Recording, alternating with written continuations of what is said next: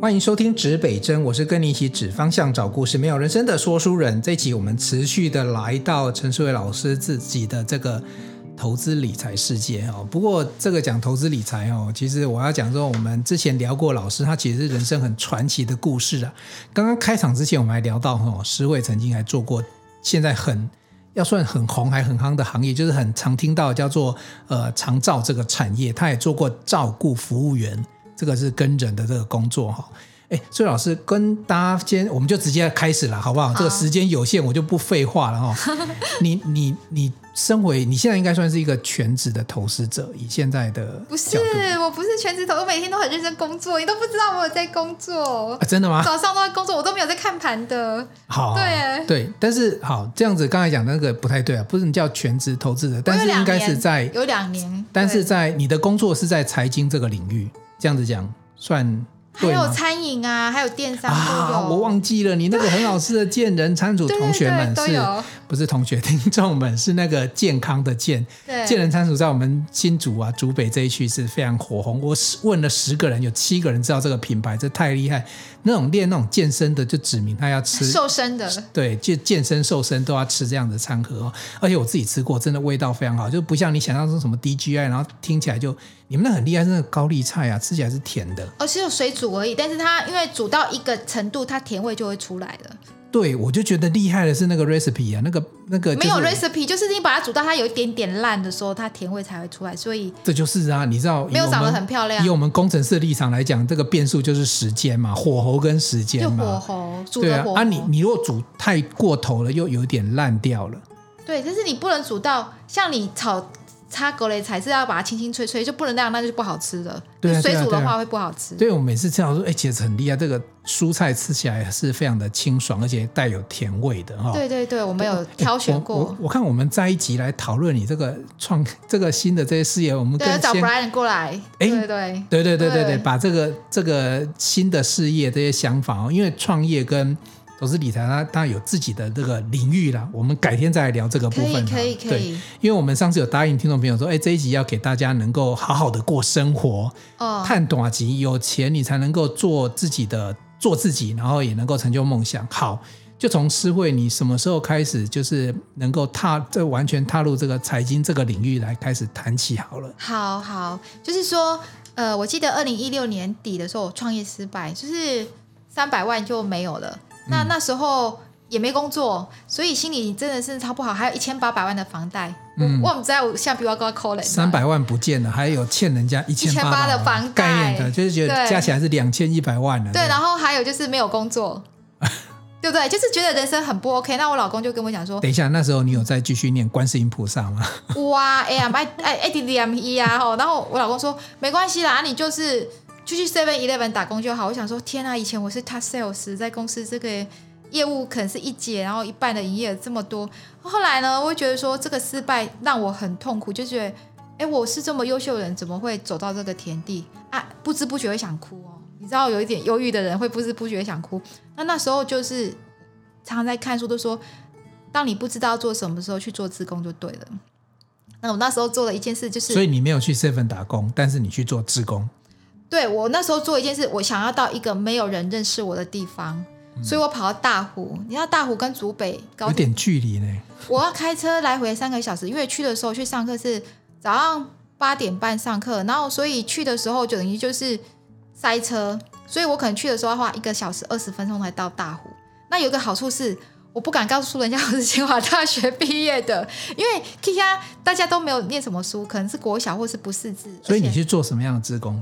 就去去念书，念照顾服务员，照服务员的书。哦，照服务员。对，那时候照服务员的话，而且在那个大湖的地方，那边每个人其实都没堂都没有工作。他们就说你你是种草莓的，我家种枇杷，然后你还帮我做零工，我一小时一百二、一百三给你。他们的工作就是这样。可是常常就是农不忙的时候就没事做，于是他们村里就会有办照服务员课程，又不用钱。啊。那时候不用钱，然后我就这么样子去了。然后一去那边的时候，我才发觉到。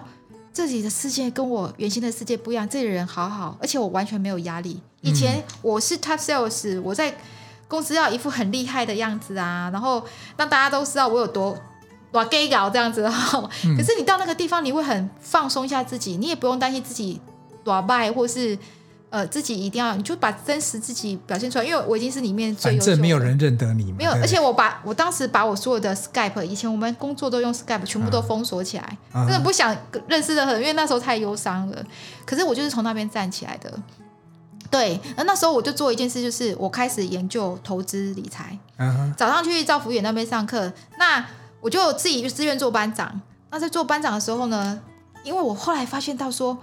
我这一班的同学真的不会念书哎，就是造服务员的课程，就是因为我的他有一些知识的课程呢。那其实很简单，但是对于六七六七十岁的阿嬷，我记得以前我们班上有个叫阿兰姐，七咋婆呀，Kita，她第一个就是说她一定要做造服务员，因为她没有钱。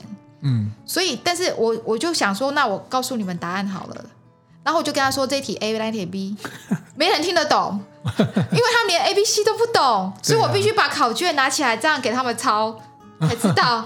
对，所以你可以知道，我到一个这样的环境，我就觉得，啊，我好有用哦。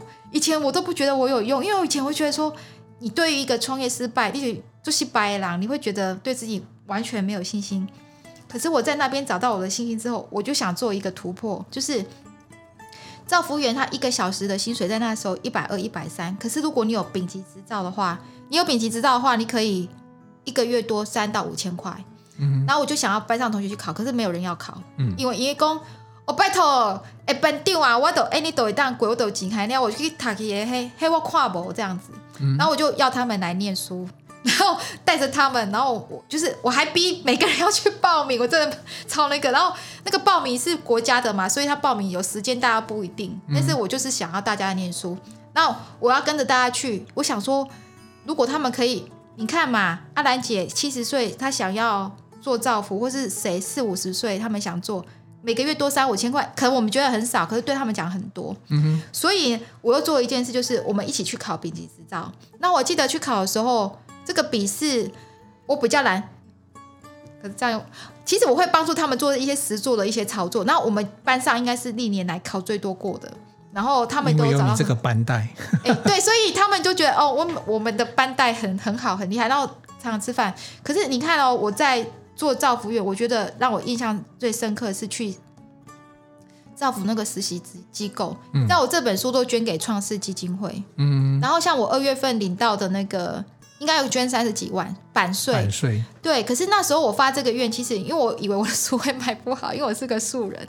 可是我想说，因为我在做造福的时候，他改变了我一生，就是他让我觉得我原来这么有用，我干嘛每天在哭泣这件事？嗯。然后我最我觉得我最有用，有一件事启发我，就是我去造福工作的时候，我看到一个做事业查某囡仔，然后他比我还高，白白净净，脸还红红的。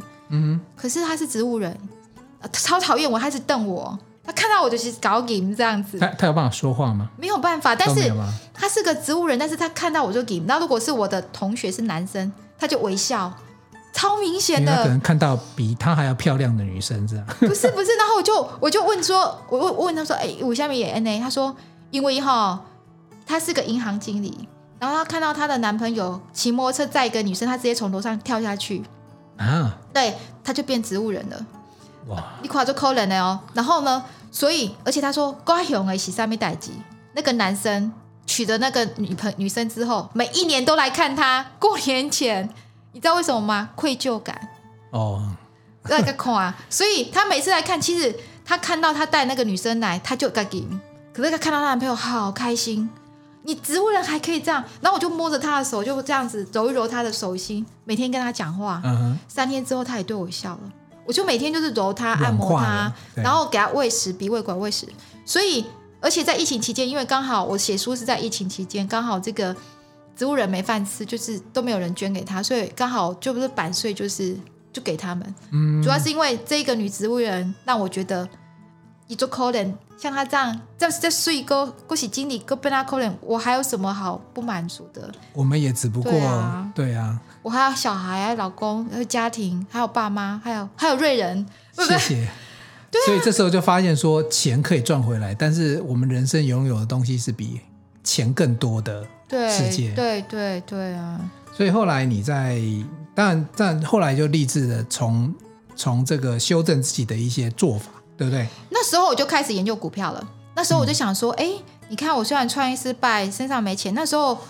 卖掉前一个房子，想要还还现在这个房子的关贷款嘛，嗯，然后刚好有个四百万，嗯哼，那那时候我就想说，这四百万是我就很认真，因为利伯紧急尊，你做任何的决定哎、啊、特别小心，所以那时候就想说，哎，这四百万是拿去还一千八百万的房贷呢，还是留在身边自己用？那我后来就想说。我四百万就算还了一千八百万房贷，我还有一千四，还不是很多？我感觉一辈子都还不完呐、啊。然后我就想起说，哎，我过去在投资的时候，因为我在做 sales，常常跑美国，所以我对电子业很熟。那其实在这二十年工作期间，我的投资很少亏钱，可是我投不多，可能会投个七十八十，然后变一百这样，就是投，然后赚来的钱我都拿去还房贷。所以我一个想法是说。这个投资赚来钱拿去还房贷，所以我房贷对小资族来讲就是一个存钱筒的观念嘛。嗯。然后我觉得银行是小资族的贵人，因为我跟银行借钱买房子，那他不就是我很大的贵人？然后我买了这个房子之后，其实我就贷就可以贷到三成嘛，剩下的钱是自己要还。可是我这个房子的涨价是连银行的钱一起涨价，等于是我是拿银行的钱去滚钱。那我每个月再去还银行钱，不就是存款吗？所以对我来讲，我觉得哎。诶我有自己，其实我在书里有写到说，我觉得银行是小资族最大的贵人，贵人，因为我是小资族，然后房贷是小资族最好的存钱筒，所以我每次获利赚来的钱都拿去还房贷，跟放在存就是存钱筒里面。我竟然 OK，我不自觉就说这二十年来，其实我的房贷都是拿股票获利的钱去 去去还房贷，竟然都嘎得过来这样。所以你刚才讲的一千八百万就是这样子的过程里面，慢慢的还清。呃，就是拿这四百万，就是二零一七拿这个四百万，然后第一次是买群联。嗯，为什么会买群联的原因？你里面有讲到一个无缘当群联太太，对对对对，当群联股股东的故事。所以到现在群联还是我喜欢的股票，只是因为没有老公那时候去没有选群联这家公司，有点懊悔这样子。我有看到那个本来是才几个人嘛，对不对？三个人呢，三四个，差一点你就是副总副总夫人了。对，老公后来去选莱德，因为那时候莱德股价两百多块。对，所以我就是这样，哎。第一次是群演哦，那时候群演，我觉得其实刚开始是群演是失败的，还好有这次失败，让我学到哦，原来投资心态要怎么做。因为刚开始一买群联，它就跌停四只，哦，我觉得没有个人受得了。就是说我的四百万，那时候先买了十张群联，那时候群联一张二四二，我买的，一买之后呢，他们说这个潘建成有那个掏空嫌疑，就是把钱转，应该不是掏空，就是财务有假账的嫌疑。所以它连续就是跌四根，跌到两百附近。嗯，这样我就想说，那完了，我的房贷一个月缴十万块房贷，一千八百万一个月缴十万块房贷，我缴不了，我就超紧张，也很忧郁。可是我觉得我有一个好处是，可能我在电子业，我对电子业生态很熟。然后群联它是做记忆体 NAND Flash，那我以前就是因为我常常跟客人在报价的时候，我常常报记忆体的价格，嗯，所以我知道记忆体的生意好不好。嗯，那我知道今明明今年暑假。那个时候，机体生意很好，而且机体需求越来越多，因为有物联网。那如果你有物联网的时候，你在 Sensor 在用这个机体，会是并不是物联网时代的五倍。那我去看那个美国，它有一个圈圈 view 或者是那个那种东西，它会一直有机体原物料的报价一直在涨，群年的月营收跟获利一直在增加，它不应该是会跌的。嗯哼。果然哦，我每你知道我每天晚上都在看原物料报价，然后每天我都在看美股美光，嗯、美光的股价一直涨啊。那群联跟着美光，我觉得我喜欢美股跟台股的联动关系跟密码，我都会去看。你知道我是一个很小心的人，就是狼一波急急尊哦，做什么事都超小心的。真的。结果我在它很低价的时候又买了五张，嗯、我四百，我先买了十张，然后它一直跌停，一直跌停。于是我在它跌停到不行的时候，我就奋不顾身又跳下去买了五张。结果后来那个尹野良，润泰的尹野良，然后他就跟潘建成都找他叫求救信号，就是他每天一直跌停，一直跌停，大家都觉得他是个伪军，他不很不 OK。那尹野良就跟他聊完之后，第二天买了他几应该有十几亿哦，二十亿的群联，就这么样一次涨停涨停，然后我，我那一张就卖就赚了一百八十七万，就在半年的时间，半年的时间，对对对。我我跟听众朋友分享一下啊，其实是会讲这个产业，可能有有些人不在电子业不太懂啊，什么第一润什么。可是我正好我的第一份工作，我在园区的第一份工作其实是力晶半导体，哦、就现在的力积电，哦、所以我大概知道第一润它是一个，它有点像类似期货，它其实是会有报，它，它是一个报价的市场，有时候这一颗多少钱，嗯、然后有时候突然涨十倍、一百倍，所以有时候公司股价其实跟这个期货市场会会会有一点联动了，所以它其实是、嗯、是蛮有趣的一个一个市场哦。我我觉得今天四位到我们现场，我正好也在电子业待过了，然后十年吧，哎，接近十年了。我我的我的第一个工作在力晶，第二个工作在台积电，正好是第一润以及这个代工，对半导体代工哦。那这本书其实讲到叫做呃波段投资法，这样子啊，诗慧，我们用、嗯、我们就用台积电来举这个例子好了。我们今天不是要报给大家什么名牌，对不起，听这个节目你千万不要说听了去干嘛，但是。我会建议大家，就是说，我们用一个例子，我们来学习一下什么叫波段投资法。今天要学，我们就虽然这个节目时间也没有很长了，但是我们用这个简短的时间，让我们这种股市大白、股市小白稍微了解一下。不过，还是建议大家，如果你真的有兴趣的话，书买来看。对，那其实我们刚才在这个录音之前呢，也有跟诗慧讨论到说台积电，因为我们今天录音的时候，正好最近，哎，我不知道诗慧，你觉得最近这个行情算是什么黑天鹅吗？怎么样去定义这些市场？什么灰天鹅？灰而已、哦。对，因为还没到熊市，所以一般来讲，熊市是说直接跌掉三成。可是最近的股市大概跌掉两成又回来了，所以它还没有到熊市。那以台积电来讲，我我很鼓励大家买，可以投资台积电，但是看时机，因为我每次上电视节目。有那种像姐姐请支援那种阿娥啊主持，我都会拿台积电，因为这是新手最容易入手，是因为台积电应该是台湾散户第一名爱的吧，外资也是第一名爱，那外资可能占它七有七八成这样。那台积电，比如说我最近都会一直影片在讲台积电，是因为它最近本益比真的很委屈。那比如说我们在讲很委屈哦，对，呃，不是最近很多人嘛说什么六百块以下的台积电眼睛闭着买。我相信大家应该很看到很多这个这样的文章。哎，我告诉你什么叫委屈好不好？嗯、我在台积电呢，我离职那时候股价六十几块。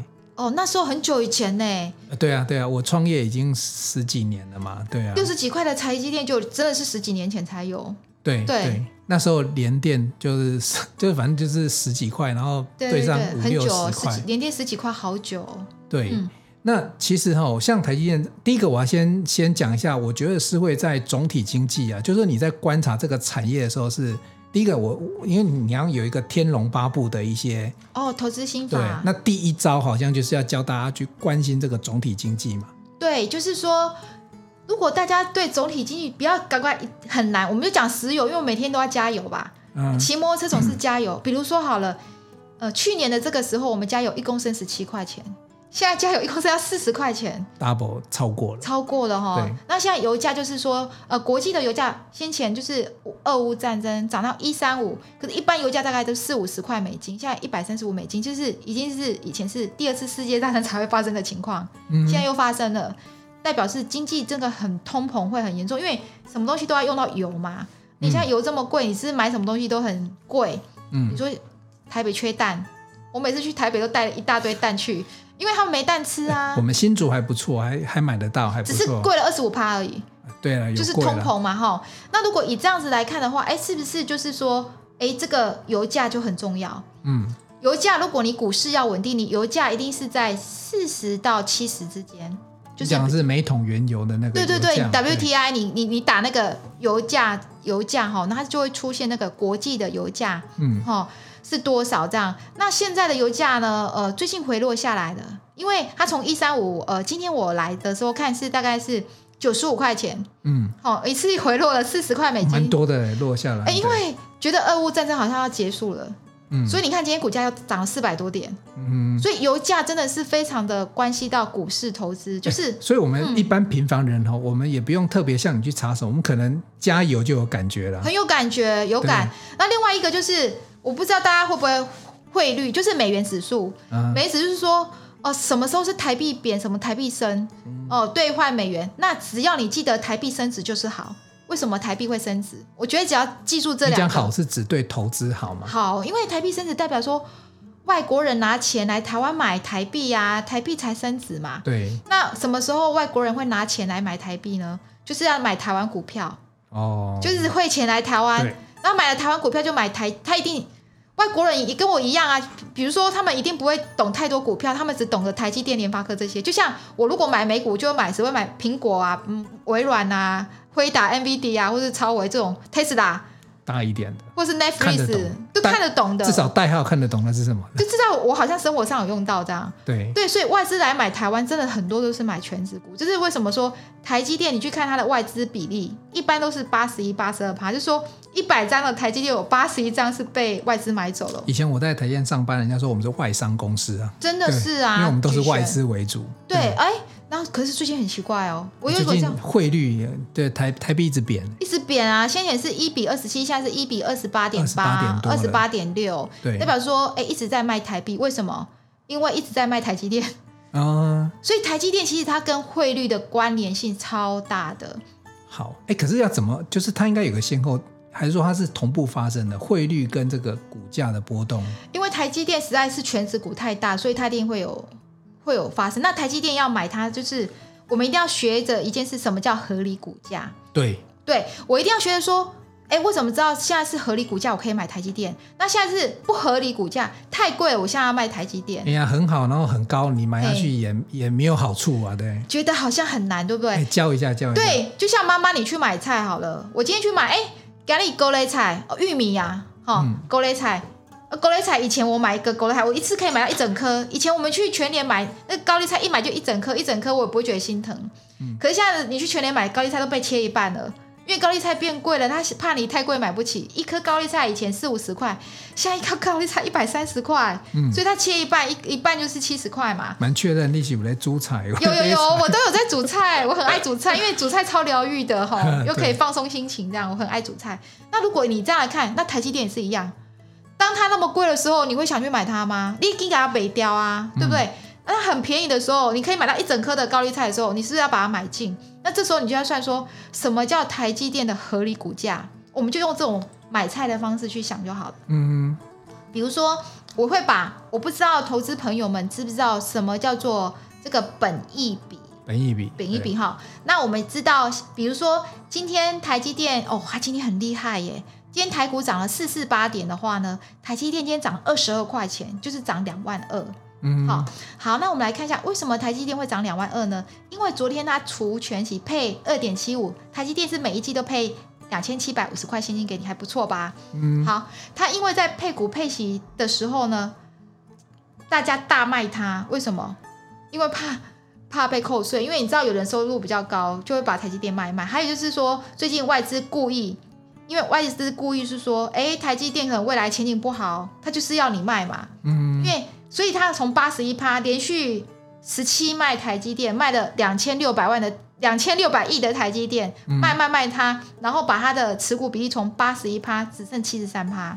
哎呦，这个已经蛮多。卖了九趴，对，卖了两千六百亿。你想说，每一次他有这种行为，你就买就对了。呃，已经试过七八次，不会，绝对不会错。为什么？这叫剪刘海获利法，就是说。它在持股台积电是很低的，你看，当外资一直卖的时候，因为它的均价是两三百块，其实你可以去那个有一种东西叫做，你可以知道外资的平均买点是多少买台积电。那它因为它均价是这一年的时间一直买台积电，从台积电七成买到八成，它来来回回，你看到它的均价就说哦，原来它这时候大卖它，那很多散户是看了就很害怕，就只卖。这时候他又开始偷偷买，比如说今天一定是大力进场，因为只剩五百多块啊，他是从七六百七十五一直卖卖到五百五百五十八块钱，五百五十六最低点最近五百五十六，因为它前波段低点是五百六，所以通常我会去抓说它的现在，比如说现在是六七五，我会去注意它前波段低点是去年的时候是去年的时候是五百六，如果今天它跌到五百六，为什么不敢买？因为看到外资卖那么多，那你就说。再去算它本一比，好，我们来算一下叫什么叫合理本一比？哎、欸，我打岔一下，嗯、所以说你讲的那个低点的话，应该是参考历史的股价。哦，就对，你会把它的比如说以前的五百六啊左右这样子。对，因为我正想问说啊，他一直卖，我怎么知道他什么时候卖他要停啊？他我以为在最低点，所以你看他五五八就停了。啊，哦，所以历史的这个股价以台来讲，很有参考价哦，很有参考价，就是说应该不是历史，因为他以前有六七十块过，就是说最近三最近最近一年。比如近一年好了，对对对，他去年的这个时候，去年的这个时候就是五百六是最低的，就是一年前。哎，那他们发生的时间点也都差不多吗？呃，我觉得要看本一比，比如说过去三年的本一比，台积电是二十五，本一比是二十五。本一比怎么算呢？就是说股价除以获利，就是 EPS 获利。嗯。去年的时候，台积电的获利是 EPS 值是二十三点一。嗯。所以它二十三点一，就是说它股价是六七五嘛，或是六百三、六百四、六七五的本益比大概二十八比较高。可是它去年三年每一年你要算除全息之前的股价除以获利，就是本益比，它都是二十五。嗯，好，我们现在看今天的台积电的本益比是多少？嗯，今天的台积电的股价呢是五百八十五八二，没有开，没关系，五八二我记起来。我们不是财经节目，没有开那个。不用开，不用开，我我我头脑就是很会记数字，五百八十二块。它今年预估获利，法人预估是外资预估，它今年 EPS 是三十。那、欸、很准呢，五百八十二没错。对，五八二除以三十是多少呢？本一比只有十九点三。嗯，但是它的过去三年平均本一比是二十五。哦哦，好低哦。嗯、好，那我们就把二十五乘以三十，它最高可以到七百五。哦，所以你会知道说，哎、欸，如果我在一个安全边际，就是说你都知道台积电有可能今年到七百五，那你都知道台积电的最低的股价是五百六，而现在的本益比只有十九点三，跟它的标准本益比是二十五，中间是不是差四？嗯，那这四你再乘以它的那个可能获利是三十，就是什么一百二，所以说它中间可能有一百二十块钱的，就是十二万的获利有可能。嗯，那你是不是在这个时候就会很勇敢的、安全的买进它，就不会害怕？对，所以刚才思慧跟我们分享的一个是，呃，怎么样去判断它是不是一个进场的时间点？要一个安全边际在，不要买太贵。对，然后呢，又去预估它未来可能会到哪里去嘛？对对对对。那我我想问的是，这个是不是老师你讲的波段的这件这个这件事情？对，所以我会在低本一笔的时候买进，高本一笔卖出；低本一笔买进，高本一笔卖出。那你就不用每天去看它什么股价。其实我是一个蛮特别的老师，就是。我上我电脑没什么看盘软体，当然是手机有，但是我并不会，因为每天要做的事太多了，所以每天我也没有去看他这些东西。但是我会在下班的时候去看，哎，今天发生什么事？有时候会看盘，比如说因为要教同学、教学生嘛，要帮学生做分析，那每个礼拜要拍那个 YouTube 影片，嗯，但是我会去抓现在的从总体经济去抓产业比较重要的产业，再去抓龙头股。我没有去看很多股票，哎，其实。我就去抓那个大家比较知道的，然后龙头股，那龙头股做波段很安全嘛，不安全就存股嘛，然后有很大的价差就卖掉，所以每年的获利其其实只要只有台积电，比如说去年的台积电有七次哦，它会跌到五百五附近，嗯，然后再涨到六二五，七次，那你这样波段一次的获利大概是一成，嗯，你不要七次都抓中，抓中三四次就够了，哦。这样子就很多了呢。那重点来了哦，你会发觉到越来越好玩，你会很有手感。你有一次成功之后，你发觉到你越来越会观察，它跟你关系越来越好。其实股票不用很多只，只要一只就好，两只就好。那你跟他培养感情。哎，那我想问一下，像这种循环呢、啊，嗯，到底是这个这个本业啊、哦，这个产业的一个特性，还是说这是一个投资的特性？这个为什么会有这样子一一年会有六七次这样的机会？这是我我投资的特性，因为外资总是要获利吧，你不可能叫他，他总是要获利放到口袋，在低点再买，这样获利才会高。比如说什么叫波段？是说，比如说好了，台积电一百块到两百块，可能花三年时间涨，那你就是报三年就赚一百块嘛。可是这三年之间，你就是它涨高的时候，你觉得过热 K D 值可能大于八十，过热卖掉，然后低的时候买进，这样来来回回操作。你可能赚了就不是这十万块，你可能赚的是五十万，有可能，或是一百万都有可能，因为你一直来回来回，嗯、就是这样啊。外资就是这样子啊，哦、外资如果不来回，他怎么赚大钱呢？哦，因为有一只外资的魔手在那边，对他自己都这样。我跟你讲，比如说好了啦，就算外资这一段时间大跌，他一直卖他卖他九趴，可是他有七十四趴是赚钱的，嗯，对不对？因为他还是拥有七十三、七十四趴。好，等到你他现在只现在的外资哦，他卖了他十六天还有七十三趴。然后最近呢，跌到底，对不对？他就他又不是很多现金在手上，他要开始往上买。他现在买的，他失去的这这九趴，他再把它买回来，他也赚钱。原先的七十四趴又赚钱。嗯，那怎么样他都赚。所以买台积电等于是外资在操控，所以你一定要趁到大跌的时候去买它，你才有办法跟它共生存。概念上来讲，就是我们就是外资的小弟，反正他有赚，我们他大赚，我们也能够跟着有一点点的获益。就他一直卖。卖它，你就是在它卖很多天的时候，对你才有可能它在起来的时候。对啊，哎，真说真的，以前我我在里面工作，我也不会想那么多。反正我们就是要把什么六十五纳米啊、四十五纳米，我们就很认真的把它做好。反正我们就卖卖命的替老板赚钱。可是我始终没有想到说，哎，有时候我们也可以让我们的钱帮我们的钱赚钱，叫做被动收入嘛。对对，那呃，刚才提到台积电是一个我们我们做一个波段的一个事例啦，就是其中的一个一个一个案子。但我也想请思维带我们分享哦。刚才讲的是可能是比较正确，或者是。在轨道上的投资，有没有你常见的一些投资的观念是不太好的，要修正的？也给我们很多的大白小白分享一下。我觉得很多人有一个观念就是想要买在最低点，卖在最高点。我想每个人都，大家都我也想啊，但是一定要把这个事情一定要改掉。我以前也是这样，可是你知道八二法则，就是说你的最高跟最低就是八二法则，就是说你为了等那二的。的可能最高或最低，所以你就失去了你很多时间，或者失去它可能涨或跌的机会。嗯嗯，就一直在等待，然后反而把自己搞得很气很毛。就说，比如说哦，你说那个，我希望台积电在很高，我可能希望台积电八百块卖掉了。问题是八百块可能是三年后的事情。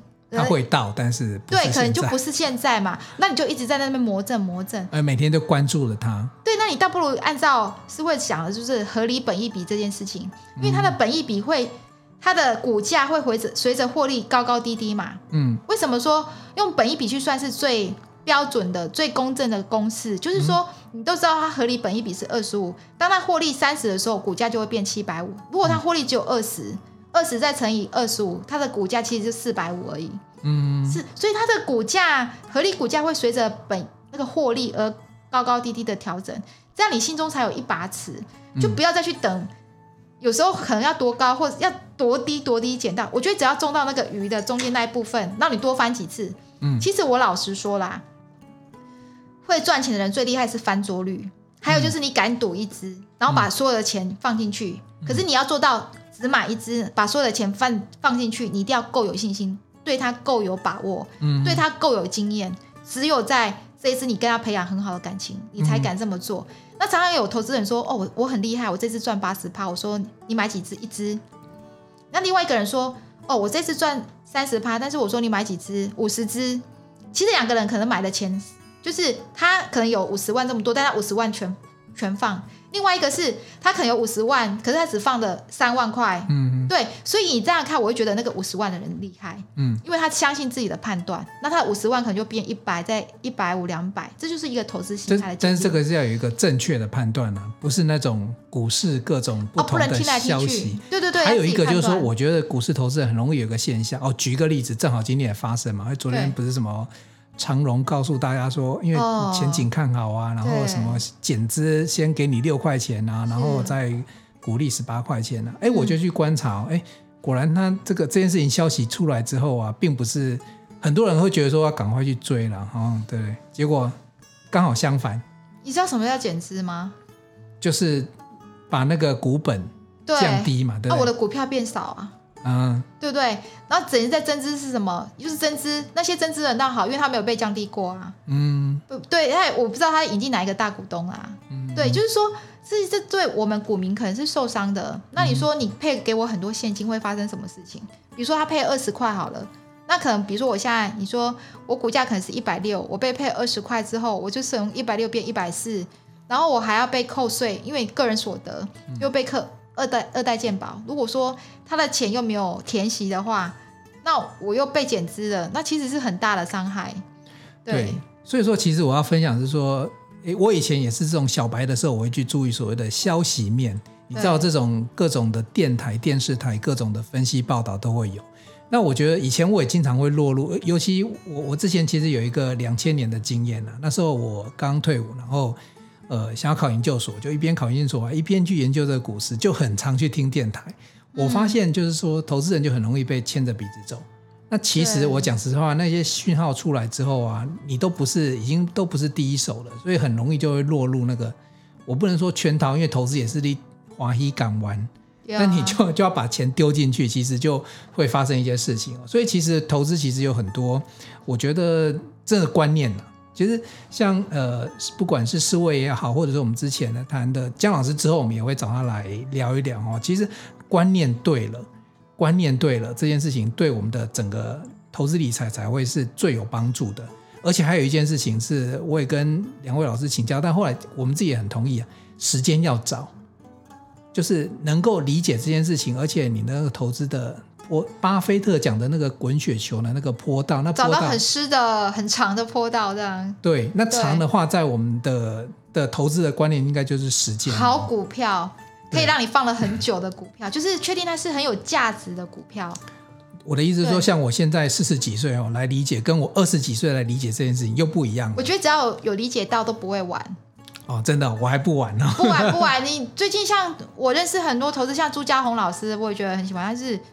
他退休之后才学啊，也是很好啊。嗯，对啊，江老师也是说他想要退休的时候才去学，呃，怎么样投资嘛，他也是很好啊。哎，可是如果年轻一点的，如果他能够理解这些，就算他那时候手边没有很多的钱，他三五万块存下来，应该。我觉得年轻人比较难悟到这个，是因为他人生历练还没有痛苦到。我觉得就是有人有失败，他才会哦，原来我不能再浪费时间了。年轻人可以闯了很多，我觉得年轻人比较适合当冲啊，期货他们会想要很快有钱。这时候，可是有时候去失败失败也好啦，他才知道哦，原来什么是最重要的。因为有时候就要悟到这种感觉，是要有一点点的。就像就像思维前面有很多的痛苦，所以你很多的转变就是那个痛苦就会替力自己开始，而且后来会加速度。好，哎、啊，我最后一个问题哈、哦，嗯、我们的其实投资的工具就是很多啦，股票、基金、期货、ETF 啊都。那如果我们是这些这些投资的小白，老师有没有一些建议？就是我们要怎么样着手？对，怎么样开始进入这个世界？今年有比较好的，就是很多高值利率的股票，然后可以把它做存股的。嗯，如果大家想比较保险，就是说，哎，这支股票是很有价值的，像巴菲特说的那样子，就是一颗雪球，找到很湿的雪道，只要你够久就可以。那我们可以以可以又做存股又做波段的，是不是就很安全？如果今天它没有大涨什么，你就把它领它股利股息当存股。如果有大涨，哎，又可以赚价差的。那现在比较好，我觉得比较保险，是因为最近通膨太严重了。嗯，比如说美国的 CPI 通膨是七点五趴，哎，七点五趴很多呢吼。然后那台湾大概是二点八九趴。那如果我可以找到一只它的殖利率可以超过美国的七点五趴，应该很棒了吧？每年都七点五八，然后复利复利的话。一般来讲，如果你每年的殖利率有大概七点五到十趴，你可能每七到十年你就翻倍，你等于就是不用成本了嘛。嗯、那如果以这个概念，我觉得像中钢钢铁股还真不错，嗯、因为像钢铁中钢的话，它的二零二一年的获利是二零二零年十倍哦，真的，股价没有十倍。对，就是我在中钢上班的同学哦，真的哈，对，哎，可是他又不股他们，他要自己买 啊，对呀，对，这是两回事，是我没有在中钢做的要死要活，我去享受到这个比较开心吧？哎，对对对，对，很很辛苦哎，那个高高炉，然后真的超辛苦的，这我们念材料都要。那我今天跟瑞仁讲，瑞仁这样赚到钱，应该比你在中钢的同学快乐。对对对对，不用去顾那个高炉，那个高温好几千度的。比如说好了，我们就可以再用刚才诗慧刚才讲的方法，合理的本益比。中钢今天股价是三十八块钱，然后呢，你看看它去年哦，去年它的 EPS 是四点一，然后它配你三点一，所以什么叫殖利率？我们教一下大家，就是说股价，就是说你配的股利股息除以股价就是殖利率。好，我们来看中钢要配我们三千一哦，三点一，嗯，然后今天是三十八，三十一除以三十八，哎，又有八八趴哦。很棒哦，很高，很高哦。那所以如果你现在买中钢的话，它今年可能暑假的时候它配的时候，你就多了三千一百块的现金哦。你买十张不就三万一？